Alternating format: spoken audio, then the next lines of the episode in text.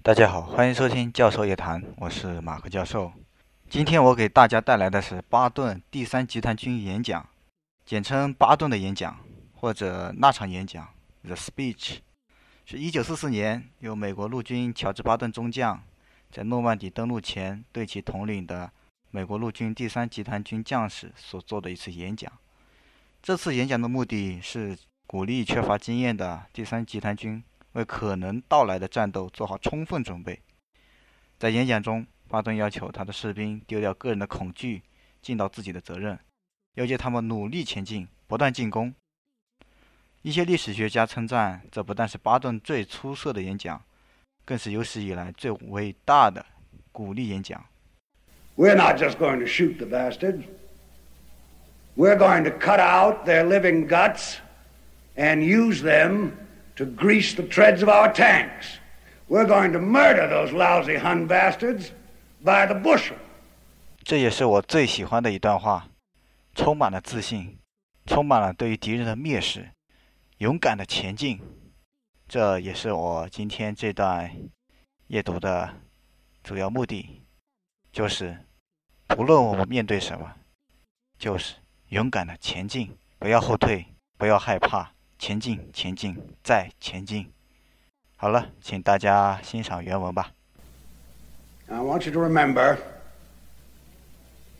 that no bastard ever won a war by dying for his country. He won it by making the other poor dumb bastard die for his country. And then, all this stuff you've heard about America not wanting to fight, wanting to stay out of the war, is a lot of horse dung. Americans traditionally love to fight. All real Americans love the sting of battle. When you were kids, you all admired the champion marble shooter, the fastest runner, big league ball players, the toughest boxers. Americans love a winner and will not tolerate a loser. Americans play to win all the time. I wouldn't give a hoot in hell for a man who lost and laughed. That's why Americans have never lost and will never lose a war. Because the very thought of losing is hateful to Americans. Now, an army is a team. It lives, eats, sleeps, fights as a team. This individuality stuff is a bunch of crap. The bilious bastards who wrote that stuff about individuality for the Saturday Evening Post don't know anything more about real battle than they do about fornicating. Now, we have the finest food and equipment, the best spirit, and the best men in the world. You know, by God, I actually pity those poor bastards we're going up against. By God, I do. We're not just going to shoot the bastards.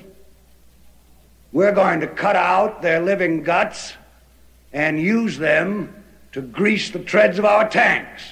We're going to murder those lousy Hun bastards by the bushel. Now,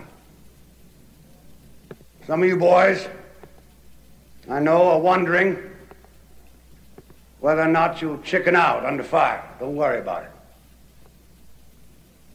I can assure you that you will all do your duty. The Nazis are the enemy. Wade into them. Spill their blood. Shoot them in the belly. When you put your hand into a bunch of goo that a moment before was your best friend's face, you'll know what to do. Now, there's another thing I want you to remember. I don't want to get any messages saying that we are holding our position. We're not holding anything. Let the Hun do that. We are advancing constantly, and we're not interested in holding on to anything except the enemy. We're going to hold on to him by the nose, and we're going to kick him in the ass. We're going to kick the hell out of him all the time, and we're going to go through him like crap through a goose. Now,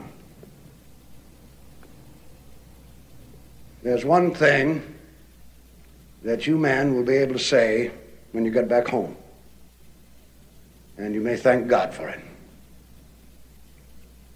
Thirty years from now, when you're sitting around your fireside with your grandson on your knee, and he asks you, What did you do in the Great World War II? You won't have to say, Well, I shoveled shit in Louisiana. All right, now you sons of bitches, you know how I feel. Oh. I will be proud to lead you wonderful guys into battle anytime, anywhere. That's all.